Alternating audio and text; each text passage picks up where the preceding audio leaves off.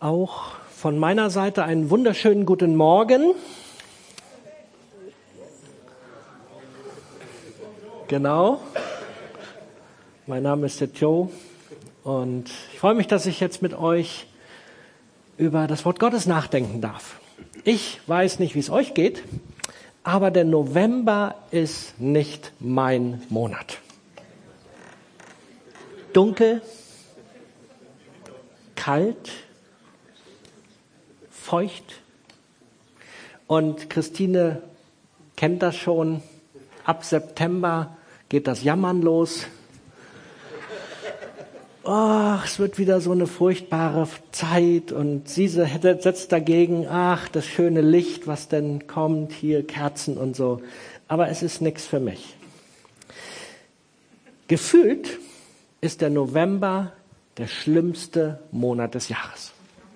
Ich habe mal recherchiert, wann sterben die meisten Menschen? Ja, ich fand das passte zum November, habe ich mal gedacht. Ich muss mal gucken, ne? Und ob es glaubt oder nicht, es ist nicht im November. Der Februar ist der kürzeste Monat und doch sterben da die meisten Menschen. Also, irgendwie, der November fühlt sich ganz schlimm an, aber er ist eigentlich vielleicht gar nicht der schlimmste Monat. Und doch, unsere Gefühle sind gerade in der heutigen Zeit oft sehr negativ.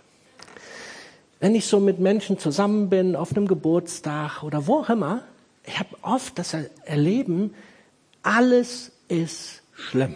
Alles ist negativ. Die Politik, ganz schlimm.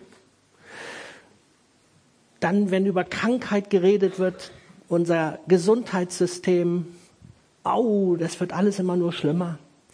Die Wirtschaft kollabiert, kein Geld mehr, der Staat will immer mehr Geld, wo sollen wir das nur alles herkriegen? Arbeitsplätze sind unsicher und so weiter und so weiter. Kennt ihr das auch oder bin ich der Einzige, der das immer nur hört? Ich glaube, da ist so ein Grundgefühl bei uns, alles wird immer nur noch schlimmer. Ist das die Realität? Ist es wirklich so, dass alles so furchtbar und so schlimm ist, wie wir das oft fühlen? Ja, bei manchen ist tatsächlich große Not durch Krankheit, durch verschiedene Umstände.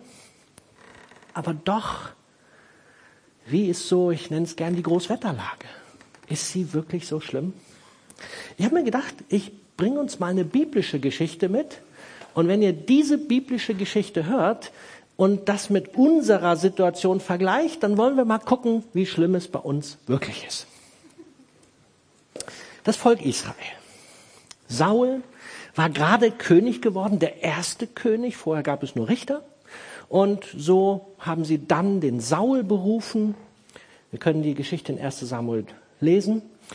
Sie haben den Saul als König berufen und die Situation damals war immer so, dass das Volk Israel mit den Philistern im Streit war. Und die haben sich nicht nur so mal gestritten, sondern die haben sich richtig gestritten. Die haben sich äh, die Köpfe eingeschlagen, die haben sich bekämpft mit allem, was möglich war. Und es ging immer darum, die Städte einzunehmen, Land zu bekommen. Und so steht mal wieder in 1 Samuel 13 ein Krieg bevor. Und jetzt mal ganz kurz die Situation, wie war sie? Die Philister waren ganz gut aufgestellt. Sie hatten 3000 Streitwagen, 6000 Reiter und die Bibel beschreibt es in 1 Samuel 13, 5, sie hatten so viel Krieger wie Sandkörner am Meeresstrand. Also das ist viel. Als die das Volk Israel das mitkriegte und dann die Menge sah, was taten sie? Sie hat der Mut verlassen. Die Bibel beschreibt in Vers 6, sie verkrochen sich in Höhlen, Löchern, hinter Felsen, in Gräbern und Zisternen. Also ich glaube, die hatten wirklich Angst. Bevor ich mich in ein Grab verstecken würde, da würde ich schon, da, da muss es schon richtig schlimm sein. Es, nachdem sie alle sich versteckt haben, blieb aber doch noch ein Rest übrig. Und der Rest zog dann los mit Saul in den Krieg. Wie viel blieben übrig? Sage und schreibe 600 Mann. Was hatten wir eben gehört? Wie viel waren die auf der anderen Seite? 3000 Streitwagen, 6000 Reiter und Krieger wie Sandkörner am Meer. Also ganz ehrlich, das finde ich schon echt bedenklich. Aber es geht weiter. In dieser Zeit gab es im Land Israel keinen Schmied, der Waffen herstellen konnte. Und so musste das Volk Israel immer, wenn sie nicht nur die Waffen, sondern wenn sie auch ihr Werkzeug, einen Beil oder einen Flug oder irgendetwas schärfen wollten, mussten sie zu ihren Todfeinden, zu den Philistern gehen und dort ihre Waffen schärfen oder Waffen nicht, hatten sie ja nicht, ihre Werkzeuge schärfen lassen. Flugscharen, Spaten, Beile, Sicheln und so weiter. Und mussten dafür auch noch bezahlen. Zwei Drittel Silberschäkel. Wie viel sind das, habe ich mir überlegt, habe mal nachrecherchiert. Das ist ungefähr Wochen bis ein Monatslohn. Das heißt, um ein Werkzeug zu schärfen, mussten sie zu ihren Todfeinden. Sie waren also mit der Problematik konfrontiert, jedes Werkzeug schärfen kostet dann auch noch einen Wochen bis zu einem Monatslohn. Und wie viele Waffen hatten sie nun? Sie hatten sage und schreibe zwei Schwerter. Saul, der König, und sein Sohn Jonathan hatten eins. Und sie hatten zwei Speere. Die beiden hatten die Speere auch noch. Also ganz ehrlich, ich weiß nicht, wie es euch geht, aber wenn wir uns das anhören, das finde ich eine echt schwierige Situation. Das ist Realität. Da geht es nicht mehr um Gefühle, sondern da geht es um eine echte schwierige Situation. Und ich will ganz ehrlich sein, wenn ich damals gelebt hätte, ich hätte mir nicht das Grab ausgesucht, aber ich hätte mir irgendwas anderes ausgesucht und hätte mich auch versteckt. Kennen wir diese Gefühle auch? Diese Gefühle, da stehen wir mit unserem Problem wie vor einem Berg. Das hier ist ein Berg, für alle die, die das noch nicht gemerkt haben. Ich habe ihn extra aufbauen lassen, den Berg, weil ich finde das so sinnbildlich. Wie oft stehen wir mit unserem Leben vor einem Berg und kommen nicht weiter. Die Probleme des Alltags, die Probleme der Großwetterlage, überall alles nur noch dunkel, alles notvoll. Wie oft stehen wir und fragen uns, wie soll das weitergehen? Gibt es überhaupt noch Hoffnung für meine Situation? Psalm 21. Ich schaue hinauf zu den Bergen. Woher kommt Hilfe? Wir, schauen oft auf den Berg und fragen uns, wo die Hilfe herkommt. Und wenn wir so vor einem Berg stehen, habt ihr eine Idee, wo da Hilfe herkommen soll? Ich glaube, da ist oft nichts da, keine Perspektive, nichts, wo wir uns vorstellen können, dass da noch etwas Gutes passieren kann. Gibt es eigentlich keine Hoffnung für diese Welt? Keine Hoffnung für unsere persönliche Situation? Ich glaube, wir müssen uns mal mit Fakten beschäftigen. Dieses Bedrückte, dieses Notvolle, dieses Dunkle, was wir oft so empfinden, ist das überhaupt Realität? Geht es uns tatsächlich immer schlechter und immer schlechter in dieser Welt? Ich habe Fakten mitgebracht. Ein Professor für internationale Gesundheit, ein Schwede, Hans Rosling, er hat Fakten zusammengetragen, um mal herauszufinden, geht es uns wirklich immer schlechter? Wird die Welt besser, wird sie schlechter oder bleibt sie gleich? Er hat Folgendes zusammengetragen. Die extreme Armut fiel von 85 Prozent Armut im Jahr 1800 auf 9 Prozent Armut im Jahr 2017. Den größten Rückgang gab es um 50 Prozent seit 1966. Die durchschnittliche Lebenserwartung stieg von durchschnittlich 31 Jahren um 1800? Wie viele von uns würden dann hier nicht mehr setzen? Ja? Also ich wäre jetzt hier nicht mehr und würde nicht mehr predigen. Auf, wo war ich? 72 Jahre im Jahr 2017. Lebenserwartung. Es gibt heute keine Länder mehr mit einer Lebenserwartung unter 50 Jahren. Die Kindersterblichkeit in den ersten fünf Lebensjahren sank von 44 Prozent im Jahr 1800 auf 4 Prozent im Jahr 2016. Die Kriegstoten, ja, es gibt immer noch Kriege. 201 von 100.000 Menschen sind im Jahr 42 im Krieg gestorben. Heute einer von 100.000 Menschen im Krieg gestorben. Katastrophentote pro Jahr 453 in den 30er Jahren, 10 in der Zeit 2010 bis 2016. Kinderarbeit. Von 5 bis 14-jährige Vollzeit-Kinderarbeit bei schlechten Arbeitsbedingungen 28 Prozent 1950 ist gar nicht so weit weg. Heute 10 Prozent, immer noch viel zu viel. Viel zu viel. Atomwaffen, 64.000 Sprengköpfe. 1986, das war der Höchststand, 15.000 2017, auch viel zu viel, aber da sieht man, wie sich eine Veränderung ergibt. Pocken, 148 Länder hatten 1850 schwer mit Pocken zu kämpfen, seit 79 ausgerottet, nicht mehr da. Und Hunger, 28 Prozent Unterernährte 1970, und 11 Prozent 2015. Die Fakten sind doch interessant, oder? Sie sprechen eine ganz andere Sprache, als wie wir uns oft fühlen. Und ich finde es ganz wichtig, dass wir anfangen, uns mal mit Fakten zu beschäftigen. Ich meine jetzt auch nicht nur Fakten in dieser Art, sondern dass wir einfach mal anfangen, unsere Perspektive zu ändern. In der Schweiz gibt es einen Sorgenbarometer, seit 40 Jahren und ein Angstbarometer. Wisst ihr, wer das finanziert? Die Großbanken. Ist interessant, oder? Es geht darum, dass Angst sichtbar gemacht wird, dass uns vor Augen geführt wird, wie schlimm die Welt ist. Und man hat vor sechs Jahren ein Hoffnungsbarometer in der Schweiz gestartet. Die Vereinigung der Zukunftsforschung.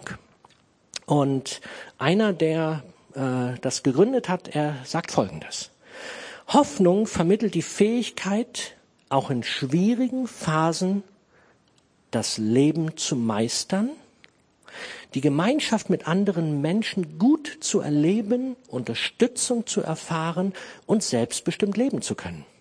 Hoffnungsvolle Menschen fokussieren wie Optimisten auf die Möglichkeiten und nicht auf die Probleme im Leben. Leo Bormanns. Das steht nicht in der Bibel, aber das ist gut. Vielleicht sollten wir mal darüber nachdenken, wie sieht das eigentlich aus? Wenn wir wieder mal mit unseren Gefühlen vor dem Berg stehen und uns fragen, woher kommt unsere Hilfe? Jetzt muss ich als gläubiger Christ sagen, ich weiß, wo die Hilfe herkommt. Die Hilfe kommt nicht von meinem Berg. Die Hilfe kommt, sagt die Bibel, von unserem Herrn. Die Hilfe kommt von unserem Gott. Wieder Psalm 121. Meine Hilfe kommt vom Herrn, der Himmel und Erde gemacht hat. Wir haben es mit einem Gott der Hoffnung zu tun. Ist das nicht genial? Wir dürfen Hoffnung und Perspektive für unser Leben haben. In Römer 15, Vers 13, der Gott der Hoffnung. Aber erfülle euch mit aller Freude und mit Frieden im Glauben, dass ihr überströmt in der Hoffnung durch die Kraft des Heiligen Geistes. Sehen wir eigentlich in all dem Dunklen, in all dem Schwarzen, in all dem, was uns so sehr bedrückt, ja auch in unserer Not, in unserer Krankheit, sehen wir eigentlich, dass es eine Hoffnung gibt, dass unser Gott Hoffnung mitgebracht hat, dass er selber diese Hoffnung ist. Er möchte Licht zu uns bringen. Ich fand das total süß, wie die Kids heute Morgen mit dem Licht gekommen sind und wie sie sich gefragt haben, wo, wo ist das, was sie suchen? Ja, sie suchten nach Jesus. Am ersten Advent ist der natürlich noch zu suchen. Wir warten ja. Aber haben wir eine Perspektive, wo wir nur noch das Dunkle sehen, das Problem, die schwarze Situation, oder gibt es Licht, gibt es Hoffnung für uns? Elisabeth, darf ich dich mal bitten? Elisabeth hat letzten Sonntag während der Predigt ein Bild gemalt. Oder während des Gottesdienstes war's. Und wer mag mal, kriegen wir das noch? Wir haben es auch oben, wir, wir, ich weiß nicht, wie du es machen willst. Wir haben es auch auf dem Beamer, aber vielleicht können wir es mal nach vorne nehmen und dann halte ich es für dich. Und dann sag einfach mal ein paar Worte, weil dieses Bild, wir haben es jetzt oben auch, das Bild hat mich sehr berührt und seitdem habe ich es auf meinem Handy. Ich hoffe, das darf ich. Ich schaue es mir jeden Tag mehrmals an. Erzähl mal was dazu. Ja, ich freue mich einfach sehr, dass ich euch teilhaben lassen darf an so einem Prozess. Und dann erzähle ich einfach, wie dieses Bild entstanden ist. Ich hatte vor circa zwei Wochen, auch wenn wir so im Gottesdienst waren, so einen inneren Eindruck. Und zwar sah ich eben vor mir eine Dunkelheit und da war so eine Glühlampe da drin. Ich habe jetzt persönlich nicht so eine Affinität zu Glühbirnen, aber trotzdem äh, dachte ich einfach drüber nach und das hat mich einfach die ganze Woche beschäftigt. Und ich habe dann einfach so mit Gott drüber gesprochen. Hat das da eine Botschaft? Was äh, würde das bedeuten können? Licht in der Dunkelheit. Und äh, mir kam dann ein Wort aus der Bibel in den Sinn, ähm, aus dem Anfang des Johannesevangeliums, wo es heißt, am Anfang war das Wort und das Wort war, Gott, war bei Gott und Gott war das Wort. Und dann geht es weiter. Ähm, in ihm war das Leben und dieses Leben war das Licht der Menschen. Das Licht leuchtet in der Finsternis und die Finsternis hat es nicht auslöschen können oder nicht zerstören können oder auch nicht ergriffen. Und ähm, dann habe ich einfach so überlegt, ich hatte so das Bedürfnis oder den Wunsch, es umzusetzen. Und dann habe ich so begonnen, dass ich die Leinwand einfach dunkel grundiert habe mit unterschiedlichen dunklen Farben und mit dieser Leinwand kam ich dann einfach letzte Woche dann in den Gottesdienst und dann fing ich an, eben mit hellen Farben die äh, Glühbirne einfach zu skizzieren und ähm, werden zu lassen.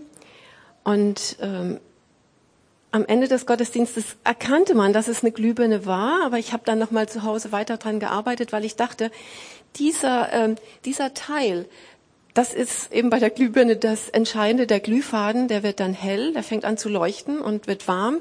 Und das, im Grunde, wenn das so stark ist, dann kann man da nicht mehr reingucken. Aber man guckt trotzdem hin, weil das Licht ja davon ausgeht. Und so entwickelte sich immer wieder so dieses Zwischenspiel, wie hell muss es eigentlich sein, dass ich drauf gucke.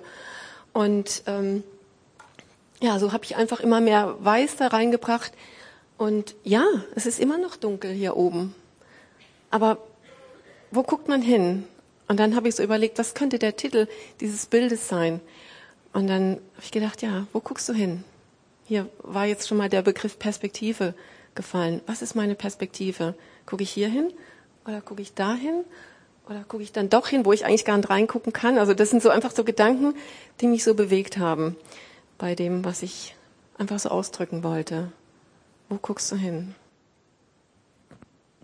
Danke dir. Mich hat es sehr berührt. Wo gucken wir hin? Und schau mal, hinter dem Berg fängt es auch an, langsam hell zu werden. Noch ist das ganz schön dunkel mit dem Berg. Noch sind unsere Probleme im Dunkeln, aber ich glaube, wir, wir können sehen, es fängt langsam an, ein Licht zu leuchten wenn wir anfangen, die Perspektive zu ändern, wenn wir Hoffnung mit hineinnehmen. Ich möchte uns Mut machen mit der Geschichte, wie sie weitergeht vom Volk Israel. Es gibt Hoffnung für jede unserer Situationen. Egal, wie sie sich anfühlen, egal wie perspektivlos sie sind. Wir haben gelesen, das Volk Israel war wirklich ohne Perspektive. Ja, also ich kann das nachvollziehen. Bei denen ging's gar nicht mehr gut. Und ich möchte die Geschichte ganz kurz weitererzählen und dann einzelne Aspekte aus der Geschichte rausnehmen.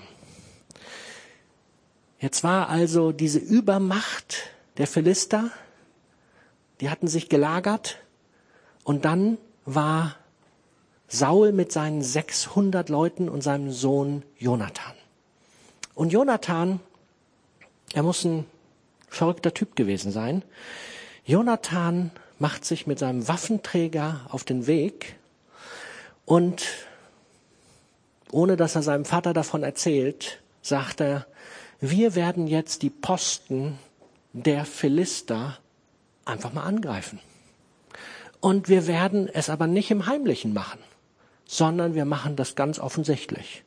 Hallo, hier sind wir. Und sie ziehen den Krieg.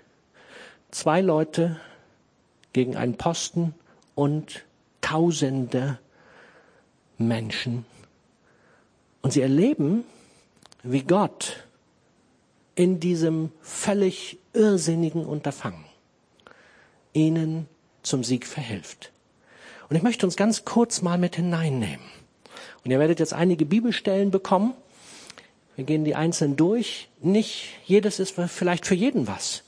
Aber ich glaube, für jeden ist was dabei, was wir uns gleich anschauen. Ich fange an mit 1 Samuel 14.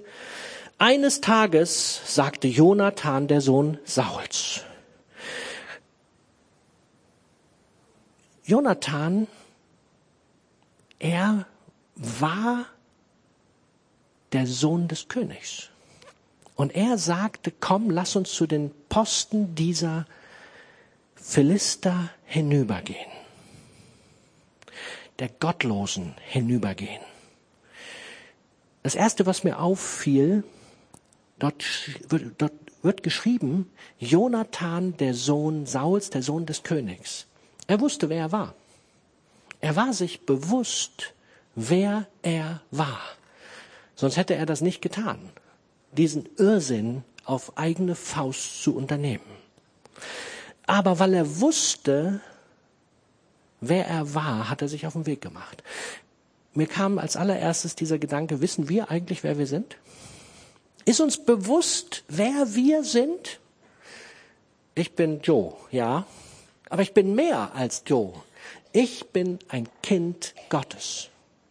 Ich darf Gott meinen Vater nennen. Und ich weiß, wo ich herkomme. Ich weiß, wer ich bin.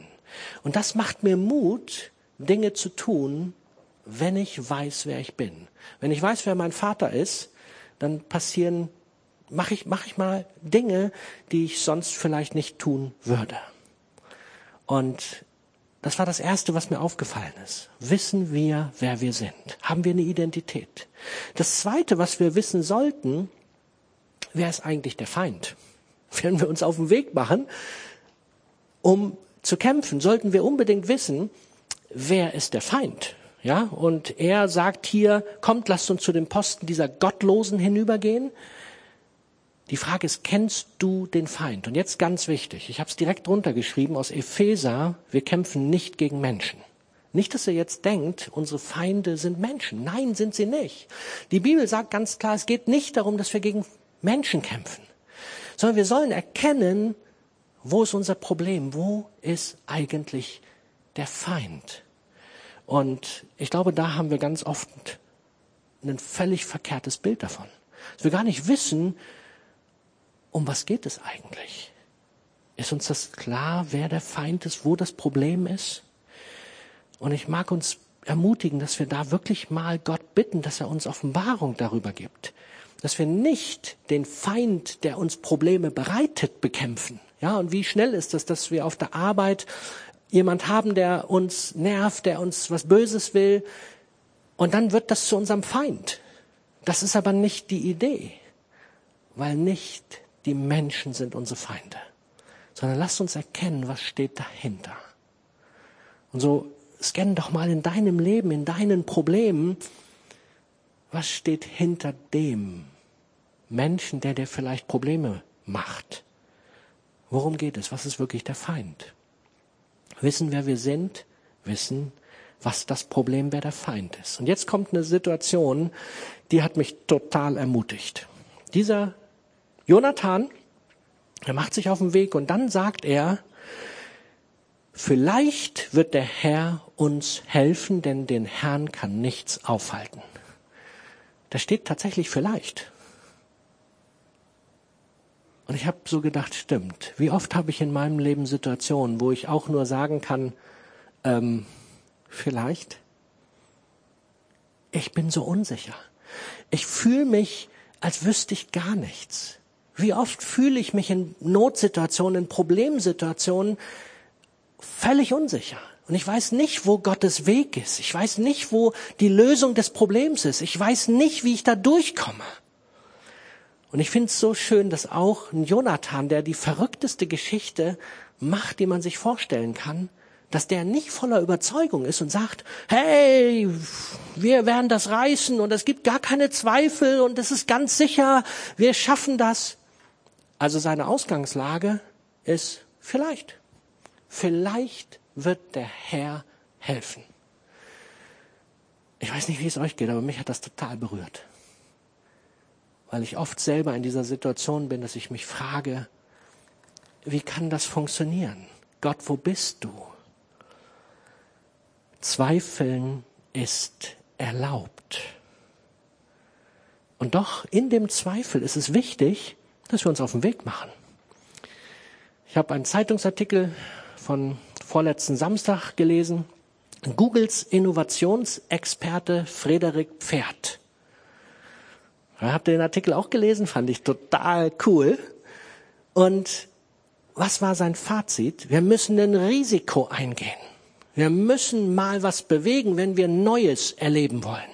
Wir müssen Mut haben, was auf den Weg zu bringen. Und er sagt dazu aber, die Mitarbeiter müssen sich sicher fühlen, dass sie offen sein und Risiko, Risiken eingehen dürfen. Wir müssen wissen, wer wir bei Gott sind. Sonst werden wir, werden wir kein Risiko eingehen. Und als Beispiel nehme ich mal, wir glauben, dass Gott heilt. Bin ich fest von überzeugt.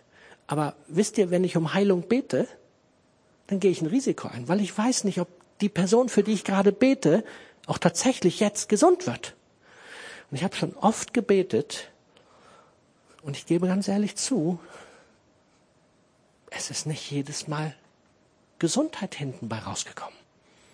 Aber ich, ich will auch weiter das Risiko eingehen, für Menschen zu beten, die krank sind, weil ich glaube, dass Gott ein guter Gott ist. Wissen wir, wer Gott ist? Ich mag uns ermutigen, ganz neu darüber nachzudenken. Unser Gott, er kann nicht aufgehalten werden. Er gewinnt jede Schlacht, egal ob viele oder wenige Menschen dabei sind. Ja, es geht ihm nicht darum, mit wie vielen Leuten man auf den Weg ist. Es geht nur einfach darum, kennen wir den Gott, der jede Schlacht gewinnt. Und jetzt bin ich bei einem ganz persönlichen Aspekt. Es geht um eine persönliche Beziehung zu diesem Gott. Und manche von uns haben sie vielleicht noch nicht. Die kennen diesen Gott noch nicht so ganz persönlich.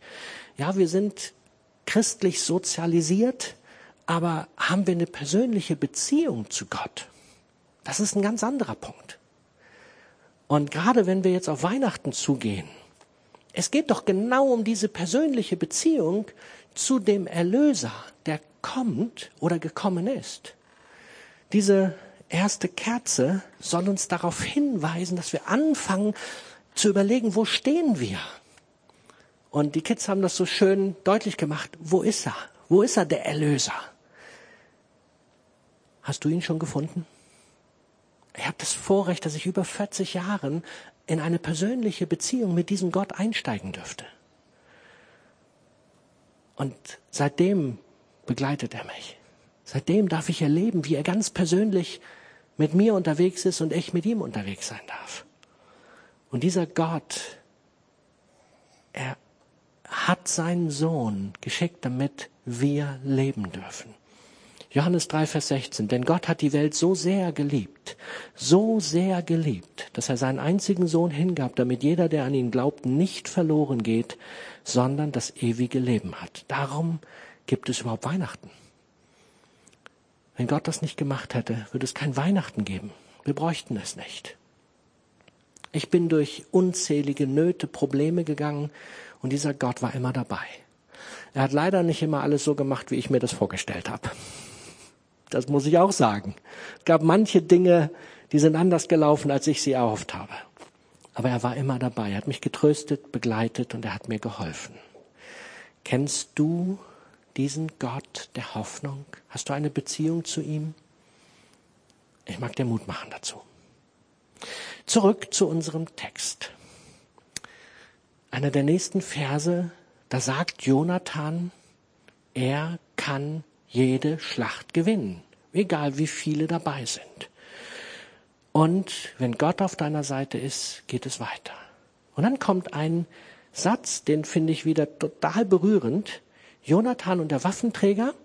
Und der Jonathan stellt dem Waffenträger vor, was er nun will. Und dann sagt der Waffenträger, Jonathan, du bist bescheuert. Sowas macht man doch nicht. Das kannst du doch nicht bringen. Merkst du nicht, was da abgeht? Nein, dieser Waffenträger redet ganz anders. Weißt du, was der Waffenträger sagt? Tu, was du für das Beste hältst, antwortet der Waffenträger. Ich bin an deiner Seite, was immer du vorhast. Ein krasser Typ, oder? Haben wir Menschen an unserer Seite, die genau so sind?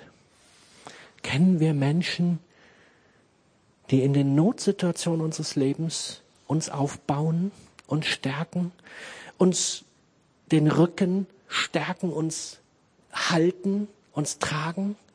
Das ist das, was wir als Gemeinde, als Christuszentrum versuchen wollen zu leben. Wir wollen füreinander da sein.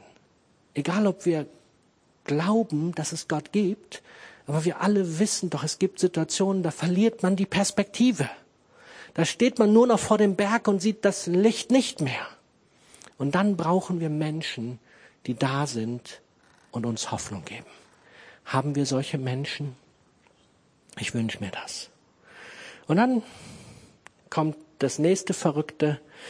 Gut, sagt Jonathan, ja, dann geht's los mit dir an meiner Seite. Wir gehen zu den Männern hinüber und zeigen uns. Äh, Jonathan, du hast irgendwas jetzt nicht richtig verstanden. Du willst zu den Feinden gehen und willst dich ihnen zeigen? Da bist du bescheuert oder was? So funktioniert das nicht. Der hat offensichtlich an diesem Part der Lektion nicht, nicht aufgepasst, als der Kriegslehrer ihm erklärt hat, wie man das macht, wie man einen Posten überfällt. Da zeigt man sich nicht. Oder wie geht euch das? Als ich das gelesen habe, habe ich gedacht, das, das stimmt doch irgendwas nicht. Und doch muss ich sagen, da ist ganz viel Weisheit drin. Wenn du Probleme mit jemand hast, halt es doch bitte nicht im Dunkeln. Geh es doch offen an. Werd doch transparent. Spiel mit offenen Karten, versteck dich nicht. Sondern lass doch das Licht Gottes reinleuchten. Der Weg zu den Philistern ist schwer. Der nächste Vers. Sie mussten einen Weg zwischen zwei Felsklippen hindurchgehen. Es ist nicht immer nur Friede, Freude, Eierkuchen, wenn wir mit Gott unterwegs sind. Denkt das bitte nicht. Wir haben schwere Situationen, Nöte und manchmal kostet es Kraft, mit Gott da durchzugehen. Und dann kommt wieder eine Geschichte, die ich gar nicht verstehe. Ab Vers 9. Jonathan sagt dann zu seinem Waffenträger, wenn Sie zu uns sagen, bleibt wo ihr seid, bis wir bei euch sind, bleiben wir stehen und gehen nicht zu ihnen hinauf. Sie mussten offensichtlich einen Hügel zu dem Posten raufklettern. Wenn sie aber sagen, komm herauf zu uns, gehen wir hinauf, das soll das Zeichen des Herrn sein, dass er uns hilft, sie zu besiegen. Also da ist für mich null Logik drin. Verstehe ich nicht. Ich würde es genau andersrum machen. Ich würde sagen, der Herr ist mit uns, wenn sie sagen, die sollen doch runterkommen, oder? Ich will doch da nicht raufklettern. Wie bescheuert ist das denn? Da klettern die beiden rauf und sind völlig fertig mit der Welt. Und dann brauchen die oben stehen nur noch sagen, komm, Kopf kürzer. Und Jonathan empfindet das als das Reden Gottes. Ich verstehe das nicht. Aber mir ist was bewusst geworden. Wisst ihr was? Meine Logik reicht nicht aus bei Gott. Habt ihr das auch schon mal erlebt? Meine Logik funktioniert bei Gott einfach nicht. Gottes Logik ist anders. Und wir sehen das am Ende. Sie klettern tatsächlich rauf. Sie wissen, der Sieg ist ihrer. Sie klettern rauf. Sie prallen auf die Philister. Sie müssen einen Preis bezahlen, aber sie überwinden. Sie klettern, Vers 13, auf Händen und Füßen hinauf. Da prallten die Philister vor Jonathan zurück und sein Waffenträger, der hinter ihm ging, tötete sie. Sie töteten, so töteten Jonathan und sein Waffenträger bei dem, diesem ersten Angriff etwa 20 Mann auf einer halben Furchenlänge eines Joches Ackers. Sind wir bereit, auch wenn es schwer ist, das Wagnis einzugehen und einen Preis zu bezahlen, uns anzustrengen, wenn wir wissen, dass Gott auf unserer Seite ist? Was passierte zum Schluss? Da brach im Heer der Philister Panik aus, sowohl im Lager als auch auf dem Feld unter den Wachen und den Stoßtrupps. Dann bebte die Erde und alle waren außer sich vor Entsetzen über Gottes Handeln. Gott hatte eingegriffen. Und die Geschichte geht zu Ende, dass dann das Volk Israel tatsächlich den Sieg bekommt. Darf ich uns fragen, wo stehen wir? Stehen wir vor dem Berg so nah, dass wir nur noch das Problem sehen, keine Perspektive mehr haben, nichts mehr sehen? Oder können wir die Perspektive einnehmen, dass es ein Licht gibt, was hinter dem Berg ist? Und wenn wir dann den Mut haben, Schritte zu gehen, dass dann Gott so eingreifen kann, dass vielleicht sogar der Berg, wir gucken mal, ob es funktioniert, auseinanderbricht und wir etwas mehr Licht sehen. Für die, die mittendrin sitzen, die blendet es jetzt ganz gut. Wisst ihr, Christus ist gekommen, um uns Hoffnung zu machen. Christus ist gekommen, um uns Licht in die Dunkelheit unserer Welt zu bringen. Und die Frage ist, welche Perspektive nehmen wir ein? Oh, er, der Master macht es richtig. Danke, Nils. Jetzt wisst ihr gleich, wer es gebaut hat. Danke, Nils.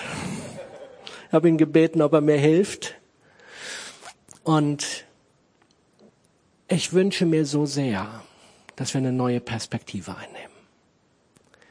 Dass wir uns wegbewegen von dem, wo wir nur noch die Probleme, die Nöte, die Dunkelheit, das Frustrierende, all das sehen, was viele Medien, was viele Situationen unseres Lebens, all das uns vormalen. Und ich rede nicht darüber, dass es nicht Situationen gibt, die wirklich schlimm sind in unserem Leben. Ja, die gibt es. Ich weiß, worüber ich rede. Ich habe selber gerade so eine Situation erlebt. Bin gerade erst durch. Und ihr Lieben, ich mag euch trotzdem Mut machen. Die Frage ist, welche Perspektive nehmen wir ein? Auf was schauen wir? Schauen wir auf den Berg oder schauen wir auf das, was Gott daraus machen kann? Schauen wir auf das Licht, was da ist. Denn Christus ist selber als Licht der Welt gekommen. Und wisst ihr, was erst dann passieren kann, wenn wir die neue Perspektive einnehmen?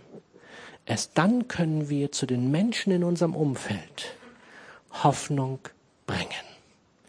Und wir sind doch gerufen, dass wir zu Segensträgern, zu Hoffnungsträgern für die Menschen dieser Welt werden, oder?